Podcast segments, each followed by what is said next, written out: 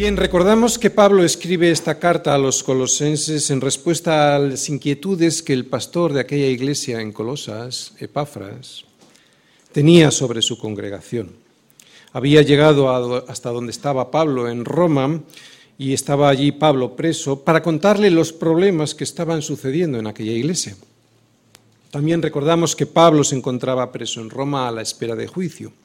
Un juicio que, como ya sabemos porque lo vimos en Hechos, probablemente nunca se llegó a celebrar al no presentarse ninguno de los que le acusaban y si es que se celebró, quedó absuelto de cualquier cargo o imputación. Fueron los judíos de Asia quienes en Jerusalén acusaron a Pablo de haber introducido a gentiles en el templo. En el templo podían entrar, pero no más allá del patio de los gentiles, y esta era la acusación de que los había introducido más allá del patio de los gentiles. El resultado inmediato fue una revuelta en la que los judíos intentaron linchar a Pablo y al que rescataron un tribuno y unos soldados que acudieron hasta el lugar para poner paz. Como no se ponían de acuerdo en la acusación y seguían con el alboroto y con los deseos de matar a Pablo, los soldados le detuvieron para llevarle ante el concilio. Allí se complica todo y durante dos años retuvieron a Pablo preso. Primero en Jerusalén y después en Cesarea, a la espera de que se resolviese lo que evidentemente era una injusticia porque estaba basada en una acusación falsa.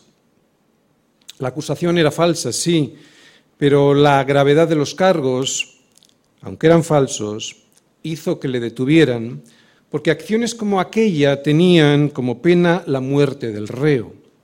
Sin embargo, sabemos que todo era una trama que nunca se demostró y que estaba motivada por la envidia de los judíos. Primero le retuvieron en Jerusalén y después le llevaron hasta Cesarea. Y allí estuvo preso durante dos años, con intentos de asesinato incluso después de los cuales apeló a César. ¿Por qué? Pues porque veía que no se le hacía justicia y además no paraba de haber eh, intentos de, de acabar con su vida. Después de una larga travesía por el mar y una vez llegado a Roma, Pablo estuvo retenido en una casa alquilada. Durante los dos años que estuvo retenido en Roma, disfrutó de la suficiente libertad como para poder recibir a las personas que hasta allí acudían y les predicaba del reino de Dios y enseñaba todo lo referente a Jesús como Señor y como Mesías.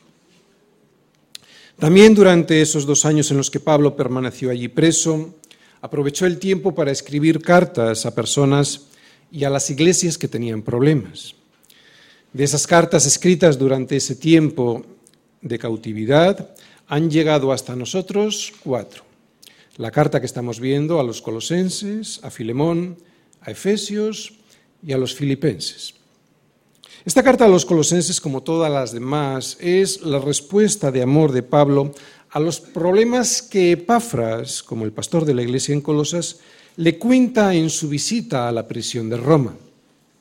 Y vemos que la respuesta que Pablo da a aquellos problemas que tenían en Colosas sigue siendo pertinente hoy, dos milenios más tarde, en esta época de insatisfacción y de confusión moral.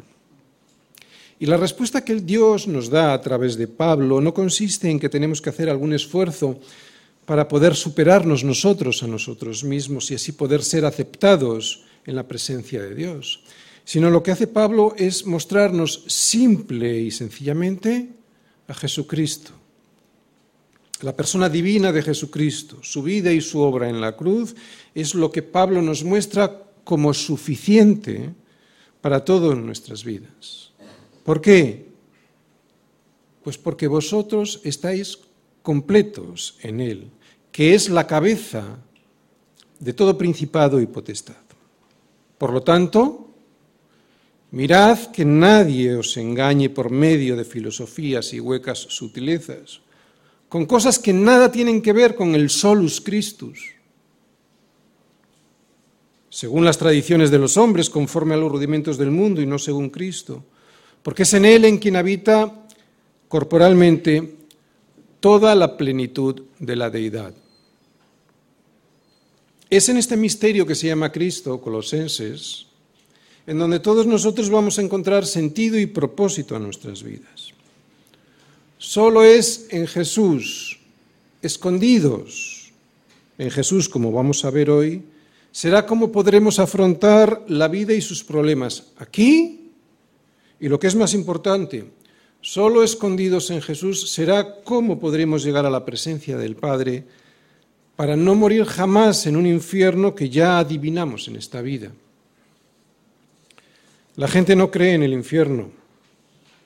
Cuando resulta que Dios nos lo permite ver en esta vida, aunque solo sea como una sombra, solo como una sombra de lo que realmente será. ¿Cómo? Pues al permitir el dolor y el sufrimiento en este mundo. Así que lejos de pensar que Dios no existe porque vemos y padecemos dolor, todo este sufrimiento es una llamada de atención para que miremos al cielo, donde está escondido donde está Cristo, ¿no?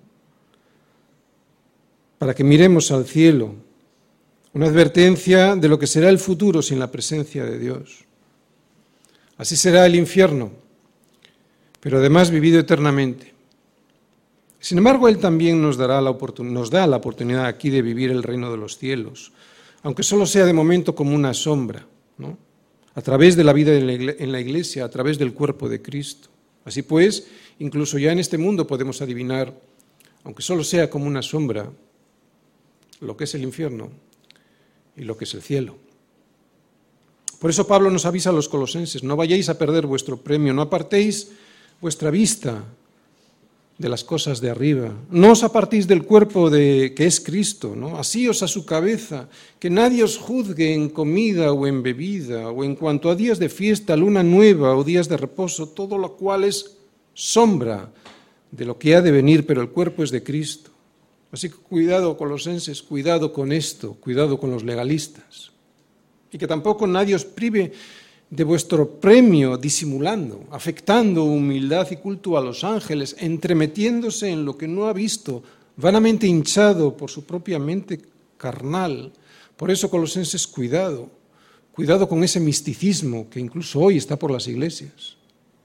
Y tampoco os sometáis a preceptos tales como no manejes, ni gustes, ni aun toques en conformidad a mandamientos y doctrinas de hombres. Colosenses, cuidado con el ascetismo. Al principio de la carta, Pablo se centra en asuntos doctrinales que tienen que ver con la persona y la obra de Cristo. Pero a medida que escribe, vemos su preocupación por los problemas concretos de la Iglesia.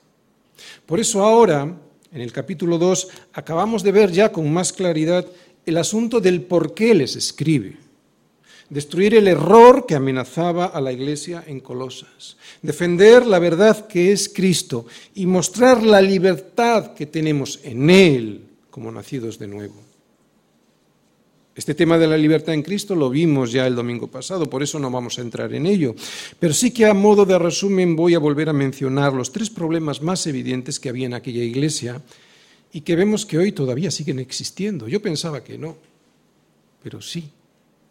A tal punto siguen existiendo que estos mismos problemas, que la semana pasada me han escrito varias personas, no una, varias, que escucharon en vivo la predicación a través de Internet diciéndome que si se me ocurriera predicar sobre los errores que Pablo denunció en esta carta y que los falsos maestros estaban introduciendo en la iglesia de Colosas, muchos me acusarían de hereje en determinadas iglesias, por llamarlas de alguna manera, de América llena de visionarios y profetas. Por eso, y a pesar de estar tan claro lo que Pablo denuncia en su carta, vemos que sigue siendo todavía necesario predicar contra estas falsas enseñanzas, al igual que lo hizo Pablo a través de esta carta a los colosenses. Muchos han salido de la Iglesia Católica Romana y de sus falsas enseñanzas, pero la Iglesia Católica Romana no ha salido de sus vidas. Falsedades como la que vimos hace tres semanas con el legalismo, que pretende enfrentar a Cristo y su cruz y su suficiencia con el engaño de que necesitamos ser salvados o ayudar en parte a nuestra salvación por el cumplimiento forzoso de determinadas leyes, normas, conductas o reglamentos, cuando lo que nos muestra el Evangelio es algo mucho más sencillo e impresionante al mismo tiempo, que ya todo fue hecho por Cristo en la cruz. O la falsedad que vimos hace dos domingos, el misticismo, el misticismo que provoca un choque entre Cristo como el único que nos puede dar la verdadera sabiduría y crecimiento espiritual frente a las visiones, los sueños, los éxtasis que supuestamente me pueden dar a conocer la voluntad de Dios para mi vida, al margen de lo que está escrito en la palabra. Y todo ello además envuelto en un halo de aparente humildad y piedad. O la falsedad que vimos el domingo pasado, el ascetismo que pretende conseguir más santidad y una mayor espiritualidad por forzar al cuerpo a cosas que no están en la escritura o que incluso son contrarias a la escritura para así ser mejores delante de Dios. Todo esto que ya vimos lo denuncia Pablo en su carta como obras en la carne, porque solo producen orgullo, vanidad y soberbia. El orgullo, la vanidad, la soberbia o incluso a veces la ignorancia de creer que puedo hacer algo por mi salvación. El orgullo y la ignorancia de pensar que Cristo no fue suficiente y que por eso le tengo que ayudar. Y esto te saca de Jesús. Recordad, hoy vamos a hablar estar escondidos en Jesús. Pues esto te saca de Jesús para meterte en ti mismo. Por eso, colosenses, cuidado con las falsas enseñanzas que nos llevan a pensar que podemos ser salvados por nuestros propios esfuerzos, que podemos tener una mejor comprensión de Dios y de su voluntad para nosotros al margen de lo que diga su palabra, o que podemos ser más aceptables delante de Dios por martirizar nuestro cuerpo. Cuidado no os vayáis a quedar sin premio por practicar el legalismo, el misticismo o el ascetismo. Colosenses, cuidado porque el Evangelio no es un código de normas morales a cumplir. Códigos morales hay muchos y muy buenos. Si el Evangelio fuese un código moral que tenemos que cumplir sí o sí, hay de nosotros, porque no podríamos ni siquiera podríamos comenzar a ponerlo en práctica. El estándar de la justicia de Dios es inalcanzable. ¿Por qué? Pues porque lo que nos muestra es parte de su carácter y su propia justicia. Eso es lo que nos muestra la ley de Dios, nada más y nada menos que su propia justicia y por lo tanto también lo que nos muestra es lo que es lo imposible que es para nosotros poder cumplirla en su totalidad. Por eso, gracias a Dios por el evangelio. Porque el evangelio es otra cosa. El Evangelio es una persona con poder viviendo en mí y dándome su poder a través del Espíritu Santo. Sin ese poder de Dios viviendo en mí, no es que no podría cumplir el propósito de Dios para mi vida, es que lo detestaría cumplir.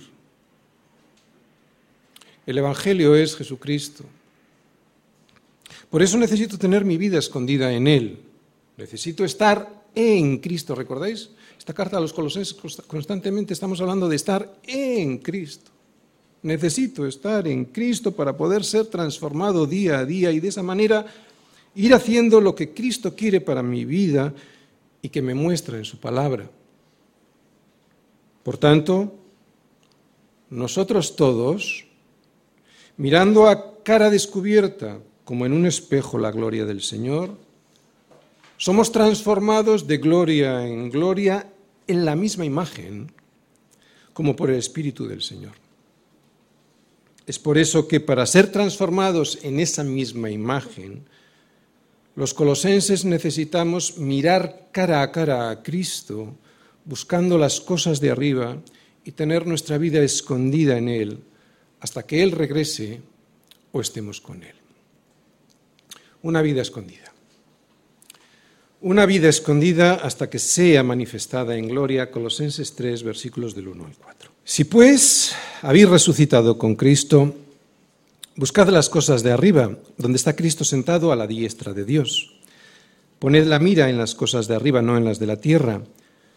¿Por qué? Pues porque habéis muerto y vuestra vida está escondida con Cristo en Dios.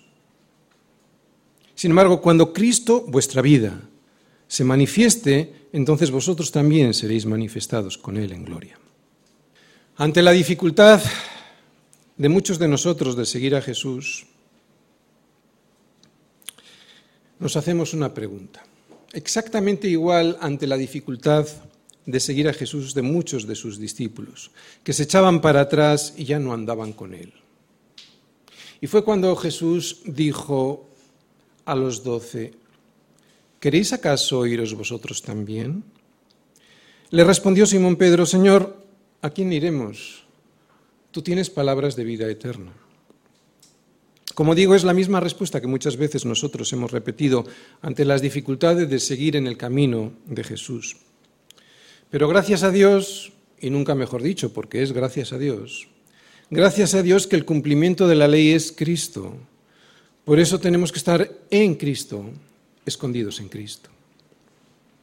Porque lo que era imposible para la ley, por cuanto era débil por la carne, Dios enviando a su Hijo en semejanza de carne de pecado y a causa del pecado, del mío, condenó al pecado en la carne para que la justicia de la ley se cumpliese en nosotros. Oye, ¿y quiénes somos nosotros? Los que no andamos conforme a la carne, sino conforme al Espíritu. ¿Quieres cumplir la voluntad de Dios? Pues aquí está la clave. Estar escondido en Cristo. Si estás escondido en Cristo, andarás conforme al Espíritu Santo y no conforme a la carne. ¿Y cómo puedo estar escondido en Cristo?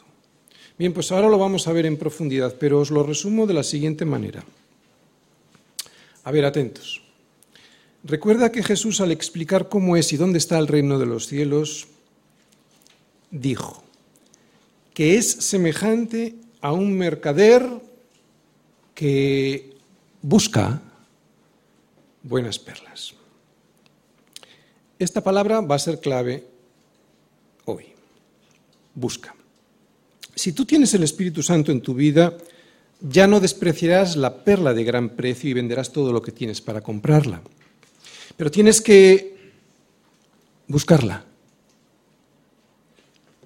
Esta palabra es clave y no cuesta dinero. Tienes que buscar día a día las buenas perlas que están escondidas en Cristo. Cuando un cristiano se queja de que le falta poder en su vida y busca en el misticismo ese poder, se está equivocando. Está aquí. Busca en las cosas de arriba. Estamos hablando de cumplir la voluntad de Dios y vencer al pecado, ¿de acuerdo? Tienes que estar pendiente de todos los tesoros que el Padre tiene preparados y escondidos para ti en Cristo. Si tú tienes el Espíritu Santo en tu vida, el Espíritu de Cristo trabajará todos los días en ti para transformarte a su imagen. ¿Por qué? Porque al que le pide eso, Dios se lo da. Es de esta manera como la meta de la ley será cumplida cada día y cada día más en tu vida. Y glorificarás a Cristo hasta que Él venga a completar la obra que comenzó en ti. El propósito y el resultado de la obra de redención de Cristo fue lograr que su pueblo, por medio de la obra del Espíritu Santo en sus corazones, por medio de la obra del Espíritu Santo, no por medio de la obra del legalismo o del misticismo o del ascetismo, la obra del Espíritu Santo en, nuestros corazones pudiese ir luchando para cumplir lo que Dios quiere para nosotros. Este pueblo pudiese ir luchando para conseguir día a día lo que Dios tiene para nosotros. ¿Cómo? ¿Cómo podemos cumplir eso que Dios tiene para nosotros? ¿Por medio del legalismo, del misticismo o del ascetismo? Ya hemos dicho que no, sino como consecuencia, como respuesta de mi gratitud al amor de Dios ya derramado, pero nunca para conseguir el amor de Dios, porque ese ya lo tengo. Dios me amó primero. Es por lo que ahora amo a Dios y busco las cosas de arriba, porque Él me amó primero. Algo que antes no solo no podía hacer, sino que despreciaba hacer. ¿Dónde está la fuente que me capacita para cumplir la voluntad de Dios en mi vida? Pablo en este capítulo 3, y antes de darnos ejemplos prácticos de la vida diaria que van a venir a partir de ahora, Pablo en este capítulo 3 nos dice que, y este sería el esquema de los versículos de hoy, nos dice que, primero, la fuente está en Cristo, versículo 1. Segundo, la mente debe estar en Cristo, versículo 2. Tercero, el misterio del poder está en Cristo, versículo 3. Y cuarto, que el propósito final de mi vida está en Cristo. Versículo 4. Primera parte. La fuente está en Cristo. Si pues habéis resucitado con Cristo, ¿qué he subrayado ahí? Buscad las cosas de arriba donde está Cristo sentado a la diestra de Dios. Bien, decíamos al principio que el Evangelio no es un código moral de normas a cumplir y gracias a Dios por este Evangelio, porque el Evangelio es otra cosa. El Evangelio son las buenas noticias de Dios diciéndonos a los hombres que Él está vivo, que Él es un poder vivo. El Evangelio es una persona con poder viviendo en mí y dándome su poder a través del Espíritu Santo. Sin ese poder viviendo en mí, no es que no pudiera cumplir el propósito de Dios en mi vida, es que lo detestaría cumplir el Evangelio es Jesucristo. El Evangelio es Jesucristo viviendo en mí y otorgándome ese poder a través de su Espíritu Santo. ¿Y cuál es una de las funciones del Espíritu Santo en mi vida? Bien, pues una vez que el cristiano muere en Cristo y resucita con Él, el Espíritu Santo le impulsa a buscar las cosas de arriba. ¿Por qué? Porque ahora ya sabe que es allí donde está Cristo sentado a la diestra de Dios. Es curiosa esta exposición de Pablo en esta carta porque lo que primero nos ha mostrado en esta carta es que Cristo es la verdad, que es Él quien al aparecer en la vida del hombre le muestra primero el error en el que ha estado viviendo y segundo que Él es la verdad que debe seguir. Así que lo que hemos visto hasta ahora que Pablo ha hecho es mostrar la verdad de una manera doctrinal, la verdad. Pero después, y esto es lo que vamos a ver a partir del capítulo 3, después de mostrarles a los colosenses la verdad que es Cristo, como digo, de una manera doctrinal, ahora les va a decir que Él también es la vida. Y precisamente por eso, solo es Él quien puede darla. Cristo pues es la verdad y la vida, la verdadera vida. La verdad está expresada en su palabra y la vida, la verdadera, se manifiesta con poder día a día en la vida del creyente. ¿Cuándo? Cuando busca las cosas de arriba. Como digo, primero nos mostró a Cristo, la verdad, y a partir de ahora nos va a, mostrar la vida. ¿Cómo? A través del poder que nos da Cristo. La verdad nos muestra el error. Y eso es lo que Pablo ha estado mostrándonos desde el principio de la carta, la verdad que es Cristo. Pero ese conocimiento de la verdad que nos puede sacar del error, sin poder, no vale mucho. Por eso ahora les enseña que esa verdad que les ha mostrado en la primera parte de la carta, que es Cristo, tiene poder. Y ese poder da vida. Pues este poder que da vida es el que a partir de ahora y de una manera práctica Pablo nos va a mostrar en la carta. Lo volvemos a decir, porque caemos muchas veces en esto. El conocimiento por sí solo no tiene ningún poder. El poder que da vida, la verdadera vida, solo viene a nuestra vida cuando buscamos las cosas de arriba. Tú puedes conocer la Biblia, pero no buscar las cosas de arriba. Tú puedes venir a la iglesia y conocer la verdad, pero no buscar las cosas de arriba. Un cristiano sabe por fe y por la experiencia de haber estado toda su vida tropezando en las cosas de este mundo, que es en Cristo en donde están escondidos todos los tesoros de la sabiduría y del conocimiento. Por eso, cuando no busca las cosas de arriba, y por mucho que sepa que Cristo es la verdad, en quien están escondidos todos los tesoros de la sabiduría y del conocimiento, terminará, aunque conozca la verdad, terminará tropezando en las mismas cosas. ¿A que sí? Claro, a todos nos ha pasado. Otra vez, porque tú puedes conocer la verdad, pero no tener el poder de la verdad. ¿Por qué? Porque hay que estar permanentemente buscando en Cristo lo que nos conviene, que es su voluntad para nuestra vida. Y es aquí donde está el secreto del triunfo cristiano, en la palabra buscad. Otra vez, el reino de los cielos es semejante a un mercader que busca buenas perlas. ¿Quieres vivir en el reino de los cielos? Pues haz como el mercader que busca buenas perlas. ¿Te das cuenta cómo empieza aquí el reino de los cielos? Si es que has muerto y resucitado con Cristo, busca las cosas de arriba donde está Cristo sentado a la diestra de Dios. Los cristianos buscamos cosas muy diferentes a lo que busca la gente que no está en Cristo. Cosas diferentes y en sitios diferentes. Y cuando no lo hacemos así, ¿y cuántas veces no lo hemos hecho así, verdad? Cuando no lo hacemos así es cuando la vida se nos viene abajo. Yo lo sé. Y sí, lo sé porque me pasa a menudo. Es triste, pero somos así de borricos. Así que el éxito de la vida cristiana, después de conocer la verdad, comienza por buscar las cosas de arriba. La palabra que en español se ha traducido por buscar, en el original griego es perseguir. Buscar algo, pero para encontrarlo, para poder disfrutarlo. Por lo tanto, implica un esfuerzo porque quiero conseguir un resultado. Eso es lo que significa buscar. Ahora, y después de haber definido el término buscar, podemos entender mejor el error de no buscar las cosas de arriba. Cuando yo busco las cosas que están aquí abajo, o sea, encerradas en el sistema de valores de este mundo, lo hago porque quiero encontrarlas. Las persigo para descubrirlas y disfrutarlas. Y lo sé.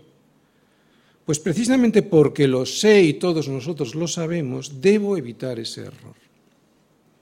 Además, Pablo, al decir que hay que buscar las cosas de arriba, allí donde está Cristo sentado a la diestra de Dios, nos recuerda que Jesús es el Cristo triunfante.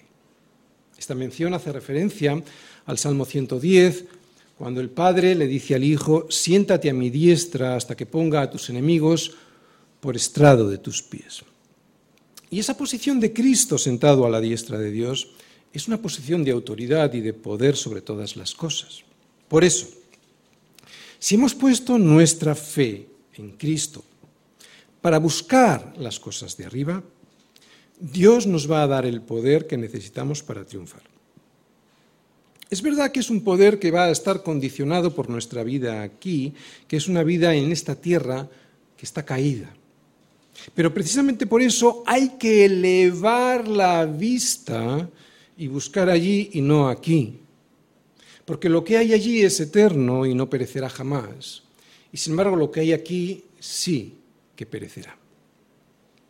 No podemos luchar contra el pecado en su propio terreno, ¿te das cuenta?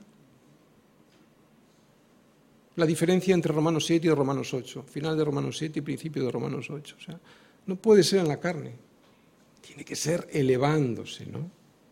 No podemos, vuelvo a repetir, luchar contra el pecado en su propio terreno, por sus propios medios. Tenemos que elevarnos por encima de ellos. Si habéis muerto con Cristo, vuestra vida ha cambiado. No podéis ver la vida como el mundo la ve.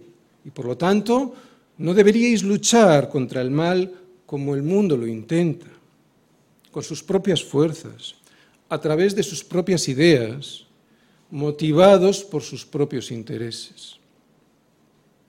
Ahora para nosotros la fuente de fuerza, de significado, de inspiración de nuestra vida ya no surge de este mundo, ni está ligada a la tierra, sino que brota de arriba, donde está Cristo sentado a la diestra de Dios.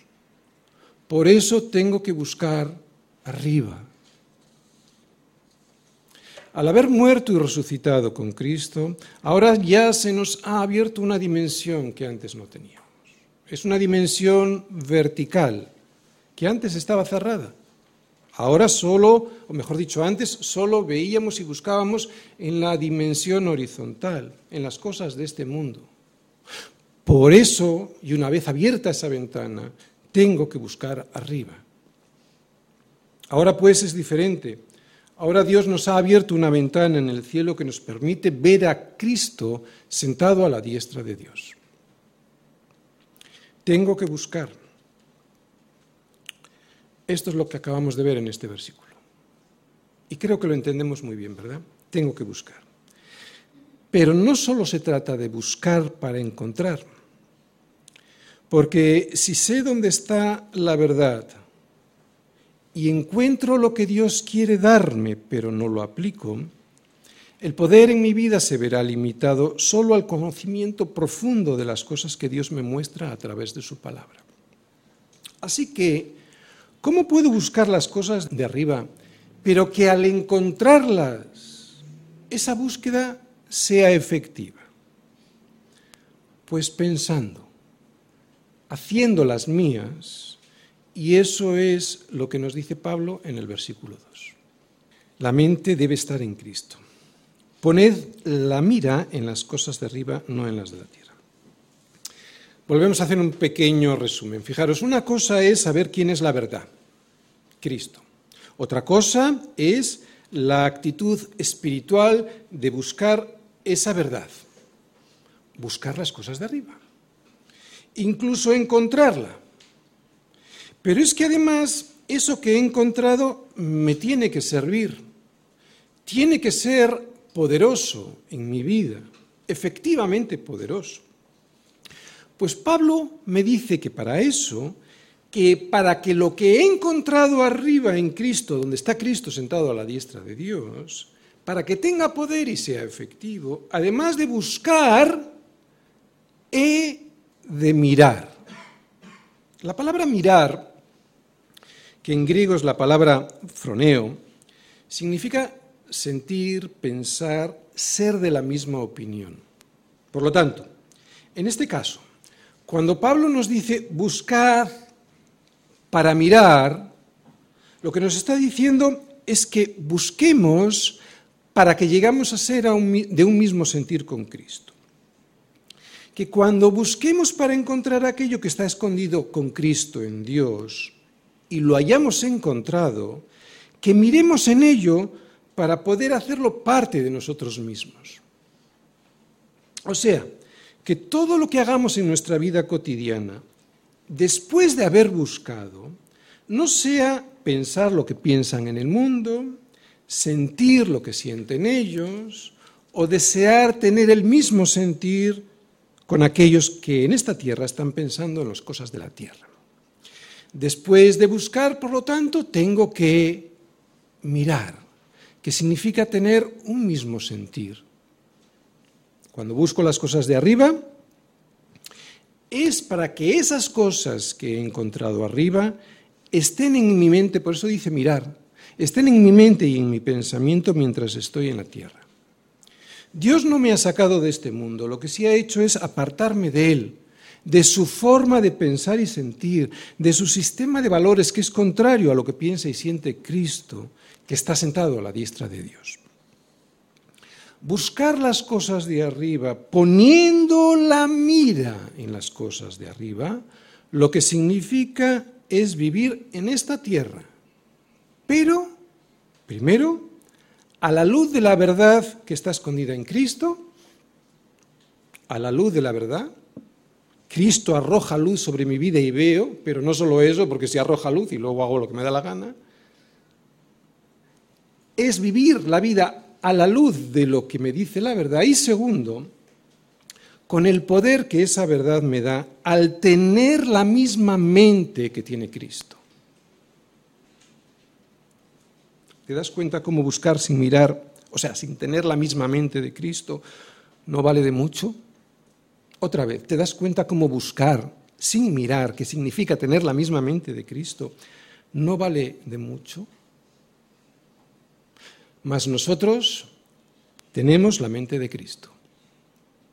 Y lo que eso significa es que después de haber buscado, miramos, o sea, pensamos, sentimos, deseamos eso que hemos encontrado. Hermanos, somos lo que pensamos, lo que sentimos, lo que deseamos. Por eso debemos tener la mente de Cristo.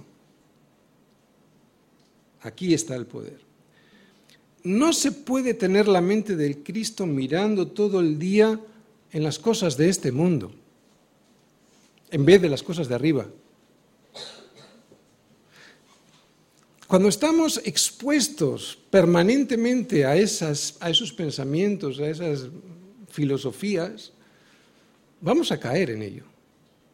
Otra vez, no se puede tener la mente del Cristo mirando todo el día en las cosas de este mundo en vez de en las cosas de arriba. Antes mi vida, incluso cuando llevaba muchos años como cristiano y sabiendo dónde estaba la verdad, era pensar casi siempre en las cosas de abajo. Solo los domingos y algún día suelto más los dedicaba a mirar y pensar en las cosas de arriba por si me podían beneficiar en las cosas de abajo. Pero así no es. No funciona así. Para que mi vida tenga poder, tengo que tener la misma mente de Cristo y eso se consigue mirando, pensando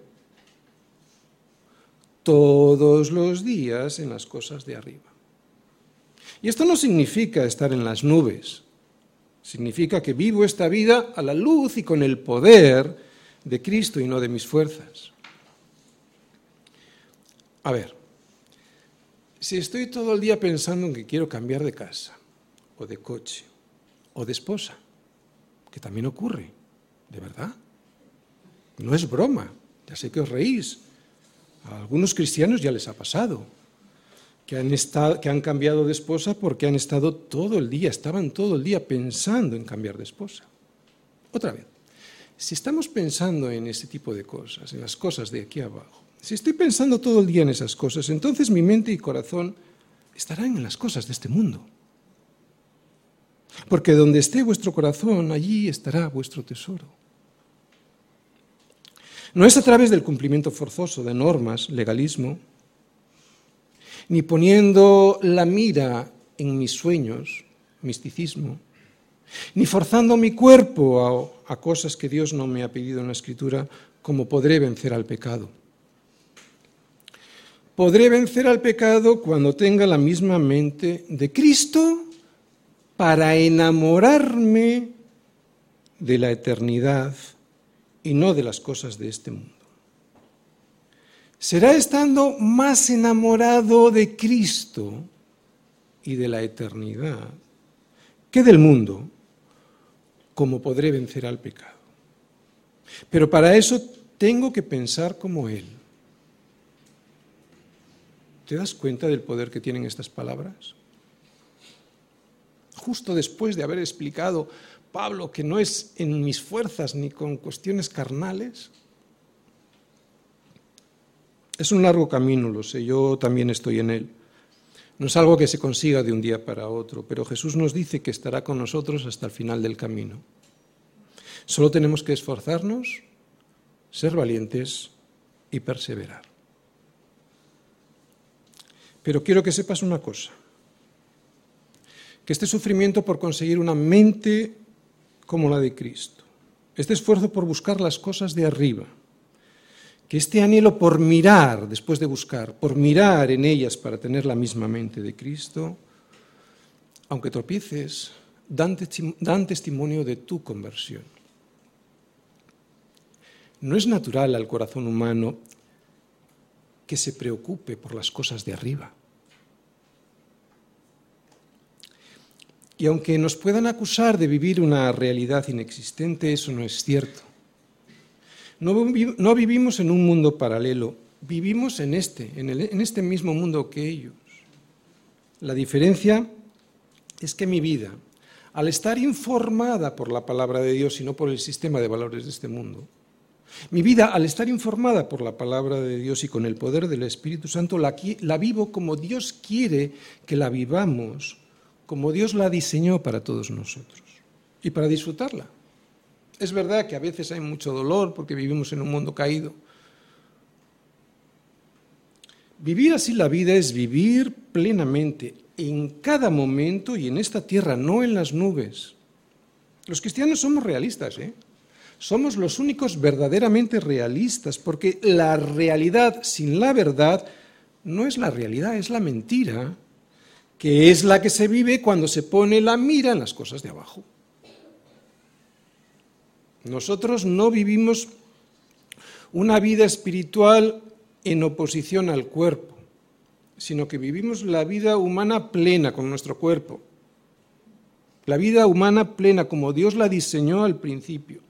Es cierto que al estar en un mundo caído, la vivimos como una sombra de lo que habrá de venir, pero incluso así está inspirada, dirigida y controlada por el Espíritu Santo. Vuelvo a repetir que no es natural que mi corazón se preocupe por las cosas de arriba. No es natural, eso es un milagro. Habla con la gente del mundo y escucha las, cosas por las que se preocupa. ¿Tu corazón se preocupa por las cosas de arriba?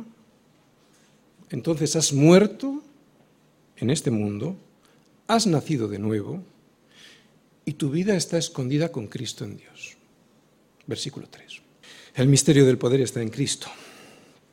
Porque, colosenses, habéis muerto y por lo tanto vuestra vida está escondida con Cristo en Dios. Aquí está el misterio del poder de Dios en la vida del cristiano, que hemos muerto. Y a un muerto ya no le afecta nada de este mundo. Y otra cosa, que nuestra vida ahora ya está escondida con Cristo en Dios, no solo hemos muerto, hemos resucitado. Por eso estamos con nuestra vida escondida con Cristo en Dios. Este poder no lo pueden entender los que no están escondidos en Cristo.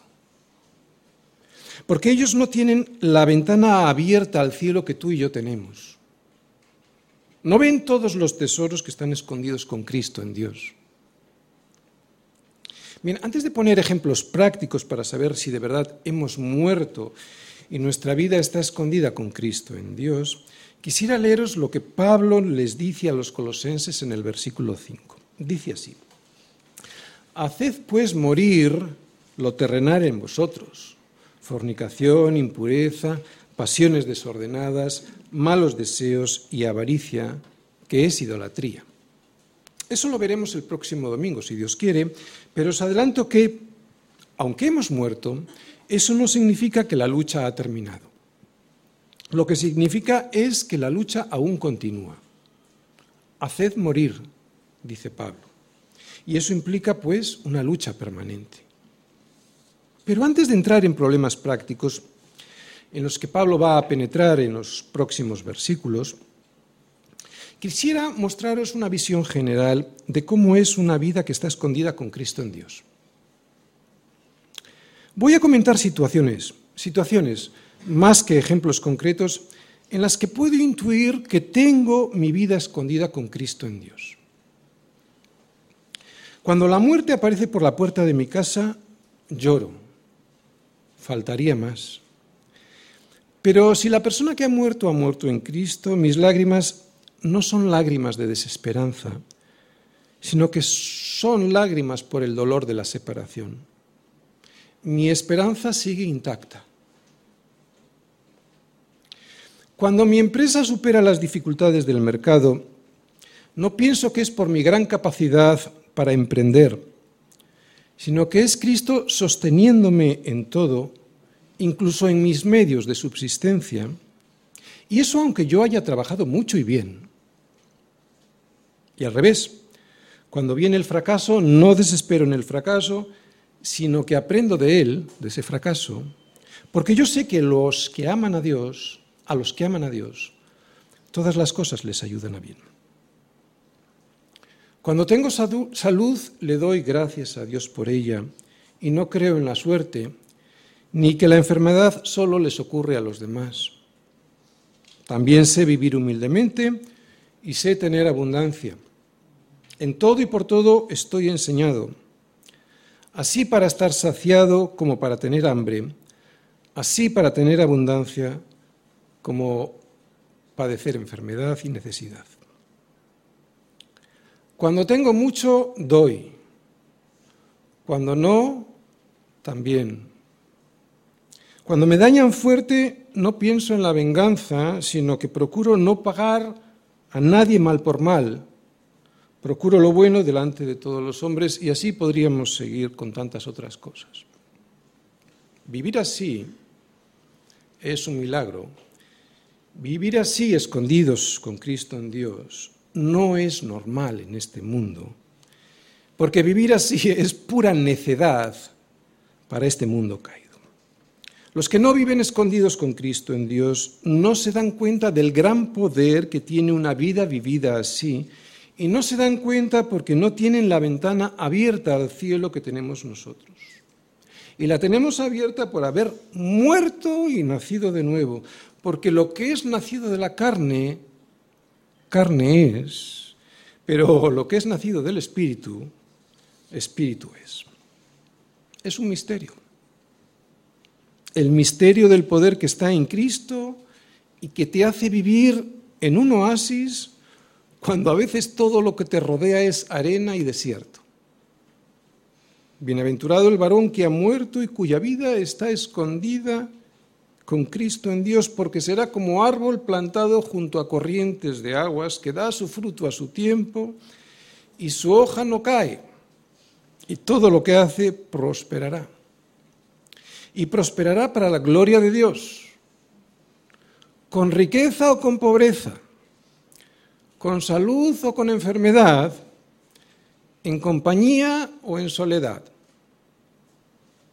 Un hombre así será un hombre feliz, bienaventurado, aunque hoy todavía tenga que estar escondido en Cristo. Lo que significa eso es estar bien guardado de este mundo para que no se pierda. Pero llegará un día en los que estamos así, eh, llegará un día en que los que estamos así, escondidos en Cristo, seremos manifestados con Él en gloria. Versículo 4. El propósito final de mi vida está en Cristo.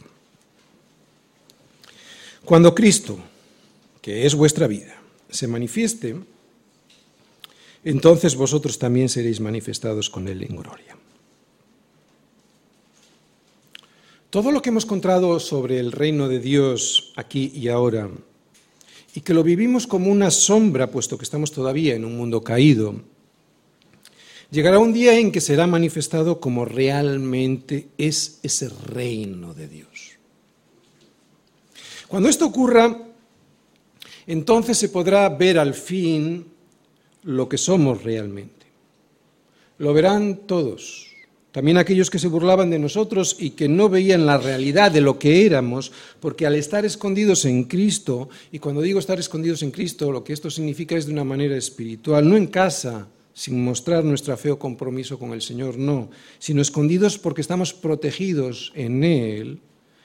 Digo, cuando, sean, cuando todo esto sea manifestado y todos ellos lo vean, no llegarán a comprender el misterio que es el reino de los cielos, o mejor dicho, no llegaban a comprender en su momento y ahora sí. Será entonces cuando se verá cómo fuimos conocidos. Ellos lo verán, pero nosotros también, porque no cabe duda que lo que ahora vemos lo vemos por espejo, oscuramente, ¿sí o no? ¿Tú lo ves claramente? Yo lo veo por espejo, oscuramente, mas entonces veremos cara a cara. Es verdad que ahora conocemos en parte, pero entonces conoceremos como fuimos conocidos. Cristo nos ha tomado consigo y nos ha llevado a un mundo que está más allá de toda comprensión humana. No lo vas a entender aquí, probablemente allí tampoco. Tendrás toda una eternidad para intentar entenderlo. Otra vez, Cristo nos ha tomado consigo, estamos escondidos con Cristo en Dios. Y nos ha llevado a un mundo ya desde aquí que está más allá de cualquier comprensión humana. Pero cuando Cristo regrese, entonces vosotros también seréis manifestados con Él en gloria. Nuestro destino está unido al de Cristo para siempre. Si hemos muerto con Él, entonces sufriremos con Él, pero también seremos resucitados con Él, manifestándose lo que antes estaba oculto por este mundo caído, la gloria de Cristo, que también será nuestra gloria. Termino.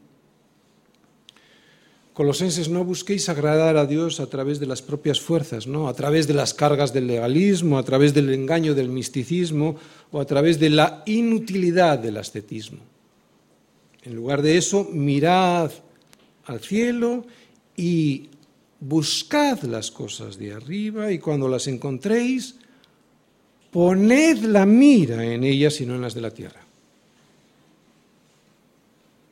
Todo se trata de Cristo porque es arriba en donde está Él sentado a la diestra de Dios. Si le miras a Él, todo lo verás diferente. Tus problemas no serán tantos ni tan graves, y tus enfermedades tampoco.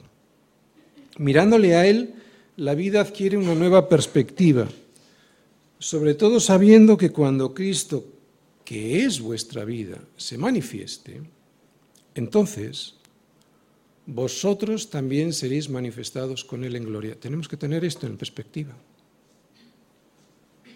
¿Te duele el pecado? Bien, bien, porque eso significa que eres un hijo de Dios. Pero escucha bien lo que pasará cuando Cristo se manifieste, que entonces recibirás un cuerpo glorificado al que le será imposible pecar. Alégrate. Vamos a recordar ahora en la Cena del Señor lo que Cristo ha conseguido para nosotros. Amén.